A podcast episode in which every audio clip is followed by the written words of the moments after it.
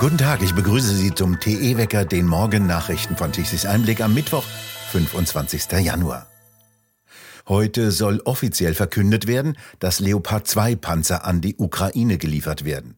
Außerdem wird Polen genehmigt, seine in Deutschland hergestellten Leopard-Panzer in die Ukraine zu exportieren.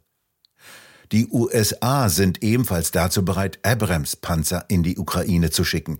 Dies berichtete gestern das Wall Street Journal unter Berufung auf Regierungsvertreter.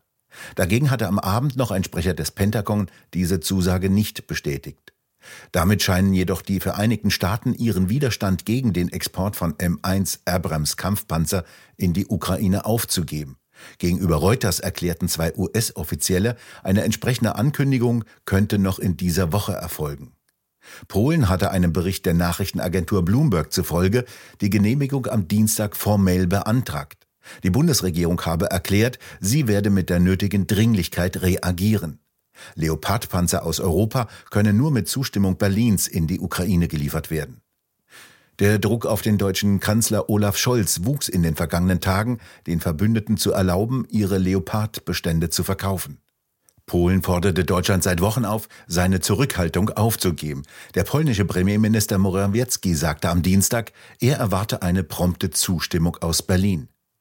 Kanzler Scholz hatte darauf bestanden, dass Deutschland bei der Entsendung neuer schwerer Waffen, die eine Eskalation mit Moskau provozieren könnten, nicht allein handelt. Er legte Wert darauf, im Gleichschritt mit den USA und der NATO zu handeln. Die Ukraine bereitet sich währenddessen auf eine mögliche Eskalation der Kämpfe im Frühjahr vor. Die Politik der Ampelregierung in Berlin sowie der schwarz-grünen Koalition in Nordrhein-Westfalen koste mehrere tausend Arbeitsplätze. So kritisierte der wirtschaftspolitische Sprecher der AfD-Fraktion im Landtag von Nordrhein-Westfalen, Christian Lohse, die aus seiner Sicht wirtschaftsfeindliche Politik der Koalitionsparteien. So wurde gestern bekannt, dass bei Ford in Köln tausende Arbeiter entlassen werden. Schuld sei, so Lose weiter, vor allem die von den Grünen forcierte Mobilitätswende. Die schwarz-grüne Energiewende trage zusätzlich ihren Teil zur wirtschaftlichen Talfahrt Deutschlands bei. Sie habe dazu geführt, dass BASF seine Produktion nach China verlagern möchte. Hier stehen 39.000 Arbeitsplätze auf der Kippe. Neben ruinösen Energiekosten würden Bürokratie und extrem hohe Abgaben die Unternehmen aus Nordrhein-Westfalen und Deutschland vertreiben. Nun verlagere auch BioNTech einen wichtigen Teil der Krebsforschung nach Großbritannien.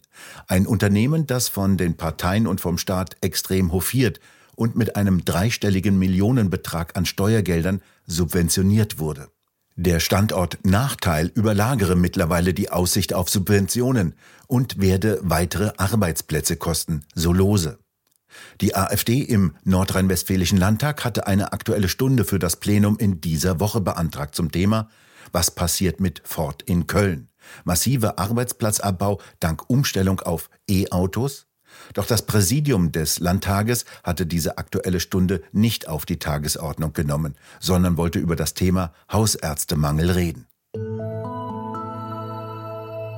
Die Organisation für Zusammenarbeit und Sicherheit in Europa, OSZE, wird keine Wahlbeobachter zur Wahlwiederholung nach Berlin entsenden.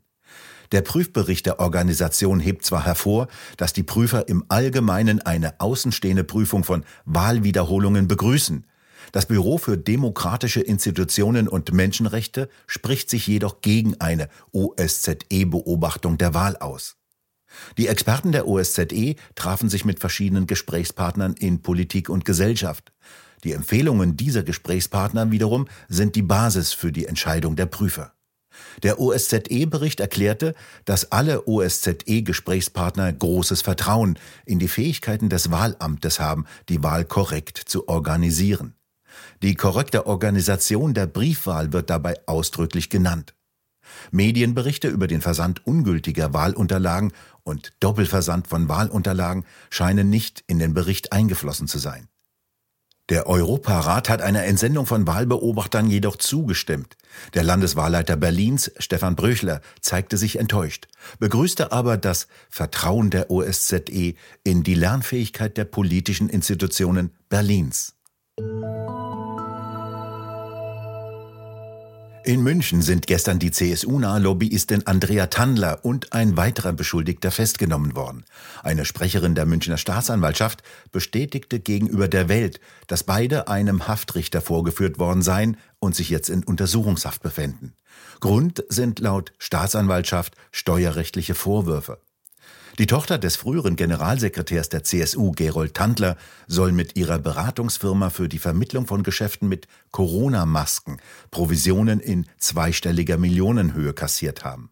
Bundesregierung und einige Bundesländer sollen die Masken zu völlig überzogenen Preisen bezogen haben. Andrea Tandler soll eine wichtige Rolle bei der Vermittlung gespielt haben. Nach Medienberichten gehen Ermittler dem Verdacht des Gewerbesteuerbetruges nach und wurden dabei auch auf Tandler aufmerksam. In Hamburg wird heute das Urteil in einem Prozess wegen bandenmäßiger Steuerhinterziehung mit Corona-Maskengeschäften erwartet. Drei Angeklagte und ein Rechtsanwalt sollen Umsätze aus umfangreichen Corona-Maskengeschäften mit dem Bundesministerium für Gesundheit von Lauterbach aus dem Frühjahr 2020 nicht ordnungsgemäß versteuert haben.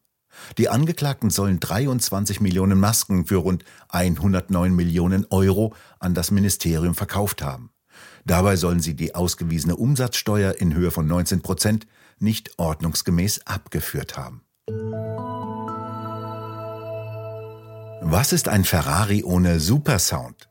Der Klang eines Ferraris sei eines der wesentlichen Merkmale eines Ferraris, das führte der Vorstandsvorsitzende des Sportwagenherstellers vor Anlegern noch im Juni aus. Doch der Klang fällt bei dem neuen Elektro-Ferrari weitgehend weg. Ein Elektromotor erzeugt ein leises Sirren, aber keinen robusten Zwölfzylinderklang. Jetzt hat Ferrari ein Patent über ein neues Verstärkersystem eingereicht. Es handelt sich um eine Wiedergabevorrichtung für die Realisierung eines Geräusches, das mit einem Elektromotor in Verbindung gebracht werden kann. Das soll ein unverwechselbares Motorengeräusch erzeugen.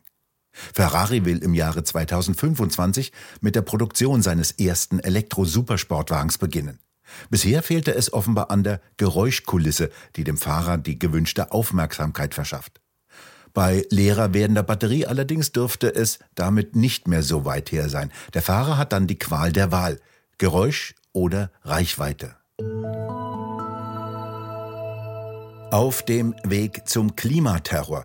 Das Thema der neuen Ausgabe von Tichys Einblick Talk. Darüber diskutieren Roland Tichy und Frank Henkel mit Buchautorin Bettina Röhl, dem Polizeigewerkschaftschef Heiko Teggarts und Klaus Rüdiger May von Tichys Einblick. Der Plan, den äh, Robert Habeck hat und den andere haben, äh, wie dieses Deutschland aussehen soll, die große Transformation, der läuft doch.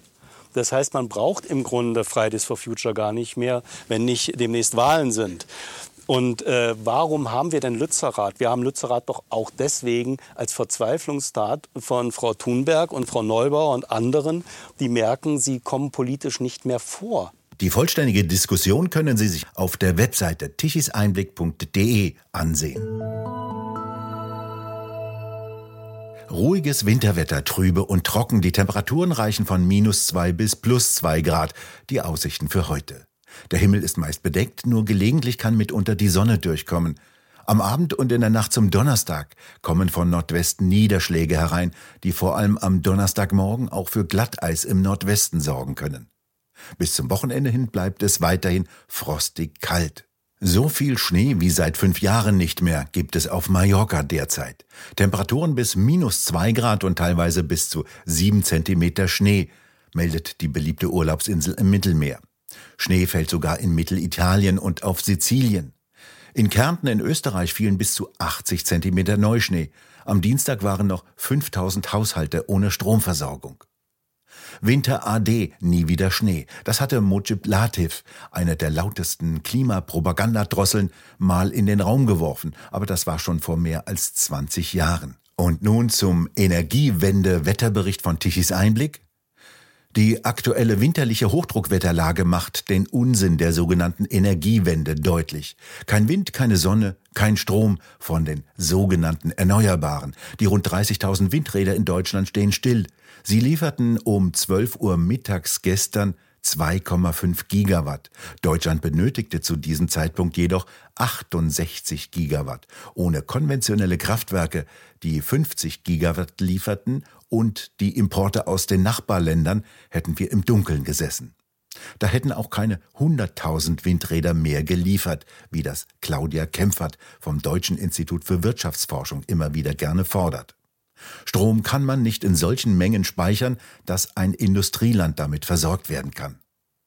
In Frankreich hat am Dienstag der französische Senat mit 239 zu 16 Stimmen für einen beschleunigten Bau von bis zu 14 neuen Kernkraftwerken gestimmt.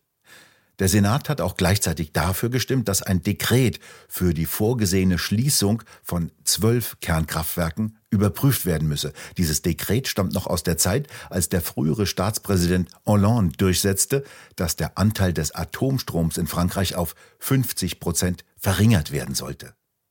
Wir bedanken uns fürs Zuhören. Schön wäre es, wenn Sie uns weiterempfehlen. Weitere aktuelle Nachrichten lesen Sie regelmäßig auf der Webseite tichiseinblick.de und wir hören uns morgen wieder, wenn Sie mögen.